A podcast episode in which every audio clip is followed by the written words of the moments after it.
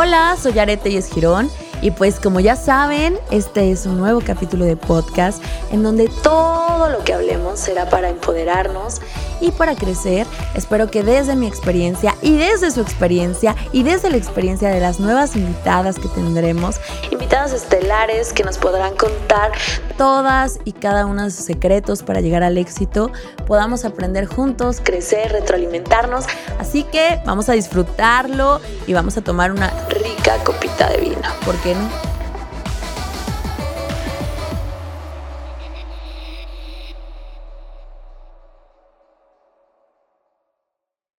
Hola, hola, ¿cómo están? Bienvenidos. Oigan, bienvenidos a este primer capítulo de la tercera temporada de este maravilloso podcast. Y pues vamos a dar inicio con invitadas, sobre todo invitadas, pero también invitados de honor.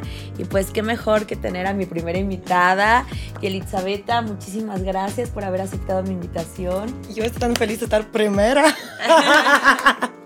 verdad para mí es un honor que me invitaste, que bien que esté primero otra vez, me emocioné.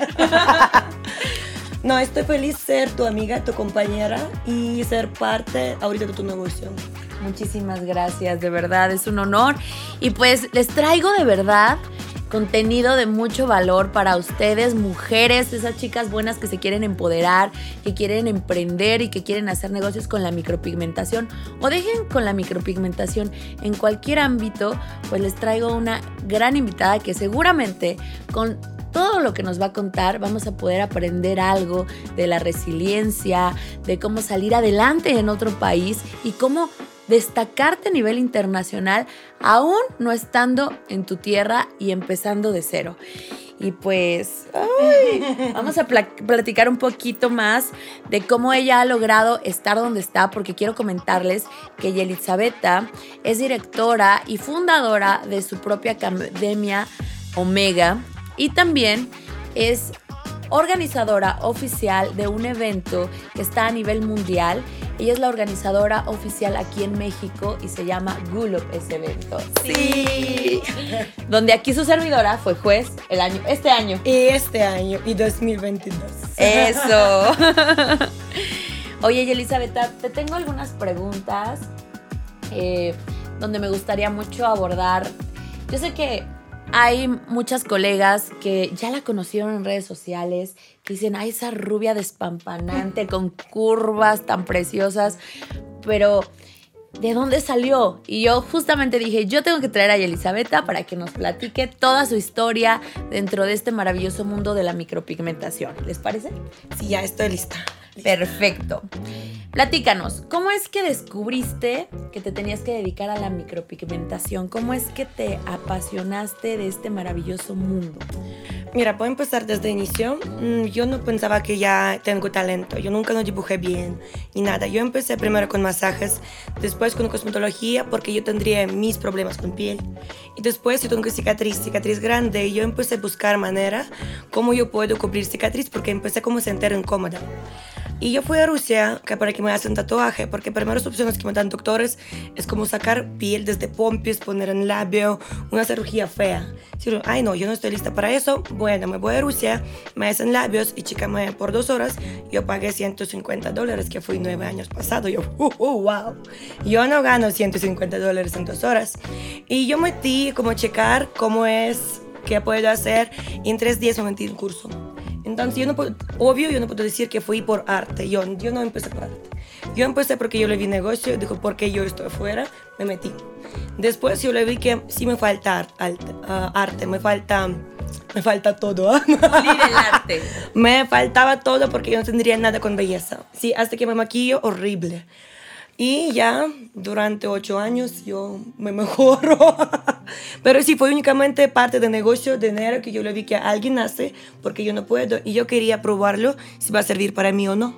Súper, qué interesante. Fíjate que yo también les he platicado en mi podcast que yo también la verdad que sí me apasiona el arte, pero sin lugar a dudas hay que reconocer que el negocio de la micropigmentación es un maravilloso negocio que en sí solo te inspira Oye, y Elizabeth, ¿y por qué? ¿Cómo fue que llegaste a México? ¿Por qué decidiste crecer en México o quedarte en México? Platícanos. Ok, entonces llegó a México con pinche amor, ¿sí? El amor te trajo a México. Ya, después con amor separamos bien rápido. ¿Y sabes por qué no me regresó a Rusia, Ucrania? Yo sentí como en casa después de primera mes en México.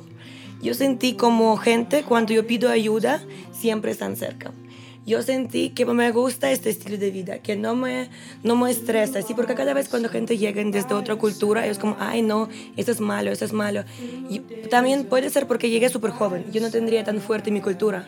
Y cuando llegué a México, y yo llegué a Cancún, playa, cerveza, gente en trajes de baño, claro que, claro que me enamoró. Y dijo que no, yo quiero probarlo por lo menos un año, sí, y verlo. Y un trabajo me encontró, trabajo, yo no busqué, y encontré un trabajo, me pagaron pobrecitos 4 mil pesos al mes, pero yo sentí como reina. ¿Pero hacías micropigmentación? No, como masajista y también trabajé en recepción. Ah. Con español horrible, gente siempre como, ¿qué, qué? Perdóname, mande. No me entendieron, pero porque fui, obvio, porque fui extranjera, para eso fue interesante. Y yo pensé que 4 mil es mucho, ¿sí? En ese momento. pero así nada más. Nada ok, así llegas a México. Pero ¿cómo decides quedarte en México dentro de la micropigmentación? Porque obviamente hoy sé que Yelizaveta es em, rusa, eh, ucraniana, por tu esposo eres americana y bueno, estás aquí en México y ya tienes la nacionalidad también. Bueno, estás como residente. Todavía residente, me falta un año. Exacto, estás como residente. ¿Y por qué decides quedarte en México? ¿Qué es lo que te atrapa y poner tu negocio en expansión aquí en México, tu academia? Sabes, a mí me gustó y cultura y cómo gente hace negocio y no voy a estar totalmente real maneras como puedes hacer negocio en México. Sí, uh, yo pensé desde Rusia, yo pensé desde, sobre Rusia y pensé sobre Dubai. Uh, en Dubai que no me gustó cultura, sí, como yo soy ni católica ni cualquier otra cultura, es ateísta, sí, yo respeto cada dios, pero no me quedo con algo que que específico, no me, no me cayó bien. Y en México yo sentí que yo tengo freedom, sí, que yo puedo hacer todo lo que quiero, que si no puedo, hay maneras de llegar a ese punto. Y cuando pensaba eso, primero empecé con maquillaje permanente, sí, poco a poco. Abrí chiquitito estudio, chiquitito, es fue mi amor, yo pongo todo mi corazón, yo, yo lo vivía allá. Para mí fue la más importante en este mundo, mi chiquitito saloncito. Y desde el momento cuando yo abrí este salón, yo, ok, yo dije, ok, yo estoy casada con México. Yo siento como también después de SAT, Coffee Pris, Profeco, digo que yo no voy a hacer eso en otro país. sí, porque como seguí, seguí paso a paso, metí más en cultura, metí más en problemas, metí cosas y buenas y malas. Y cuando llego ahorita en Europa, yo siento mexicana. Ah. Yo siento que, ¿saben qué? Yo extraño, yo quiero ir a México. Me falta Chile, me falta... Los tacos. Ay, ese pobrecito está 20 kilos en 8 años, ¿ah? Me, me faltó, me faltó eso. Súper, Elizabeth. Muy bien, tú muy bien. Qué bueno. De, hecho, me platicabas el otro día que justamente ahora que viajaste a Turquía para lo de Gulov, que, que varias eh, colegas rusas te mencionaban, oye, pero tu papá es latino, tu papá es mexicano, tu mamá, o tienes alguna descendencia. Sabes por, por acento, porque como vivo aquí por muchos años y puedes ver que hablo rápido y me, me gusta español. Y cuando llegué ella, me tardó un poquitito cambiar mi idioma, a ver cómo, cómo hablar en ruso. Y chicas también, como tengo pompios y bubios bien marcaditos, ellas como, ¿de dónde? Ah, sí, dicen que, ok, entonces su papá o mamá, ¿quién son de Latinoamérica? No, no, 8 años, 20 kilos y puro español.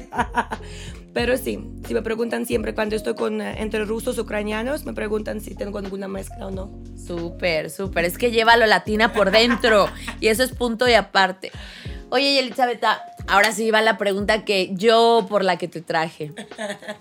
De repente, los mexicanos amamos sin lugar a dudas a los extranjeros. De hecho, hemos acogido súper bien brasileños, venezolanos, colombianos, americanos, este, rusos, europeos, en, en infinidad de culturas, de hecho chinos, ya sabes, asiáticos, infinidad de culturas, ¿no? Porque somos un país muy cálido. Pero de repente también hay otra parte de latinos o de mexicanos que de repente decimos, ay no, pues es que este extranjero llegó a México y la tuvo más fácil, porque los mexicanos somos malinchistas, eso es lo que dice, ¿no? Pero, ¿qué, qué, qué opinas sobre esto? ¿Realmente, lo, por lo que tú me has platicado, ha sido fácil llegar a México y crecer? O también ha tenido sus temas complicados para crecer y te han visto la cara también o, ha sido... Sí, mira, y, mexicanos y ucranianos los dos piensan que para mí fue súper fácil. Si ucranianos piensan que, ay, claro que llegaste a México, dinero te saquen desde Palmas, tú estás súper rica, ¿sí? Mexicanos dicen, claro que sí, eres extranjera, él es rubia, todo te, todo te da así. Oh, oh, oh, no. Vale, hay plazas, hay menos, sí, pero no fue fácil total, totalmente, empezando desde, desde, migración, empezando desde que te traten diferente, no como plus, sino como te apoyen en eso. Entre ayudar a mí o ayudar a alguien, su familiar, van a ayudar a su familiar. No a mí, porque yo extranjera para ellos, yo llegué a país, sí, sin pagar impuestos, sin trabajar, todo eso. Entonces, unas partes sí me ayudé como, como donde si yo quería algo mucho y pongo atención que por favor ayúdenme, yo a ayudar a ustedes como extranjera, súper cool. Pero si yo meto algún negocio donde solamente mexicanos, antes yo no podría hacer nada. Si ahorita con español y todo, que ya tengo negocio aquí, sí es más fácil, pero no, de verdad no. Y mi negocio con mujeres, la mayoría son mujeres, también parte de celoso. ¿Sí? Y de parte de celoso fui fuerte y yo sentí como, no quieren ir conmigo porque piensan que yo soy grosera, por ejemplo. Sigo mamona que no quieren, no sé. Pues así, superstar. Y no, me tardó mucho tiempo explicar, mostrar a mí en redes sociales que yo estoy bien amable, ¿ah? Y buena onda y todo, no importa si soy rusa, porque pensaron que soy súper fría. Que así, ¿sabes? Como, ay, no, sí, no, eso, no. Entonces pasó tiempo. Pasó tiempo cuando me aceptaron ¿sí? Y como cuando trabajas y vives como extranjera o solamente llegas a vacaciones, es dos diferentes cosas. Turistas, si le gustan. Cuando lleguen a hacer negocio en tu país, allá es otro tema.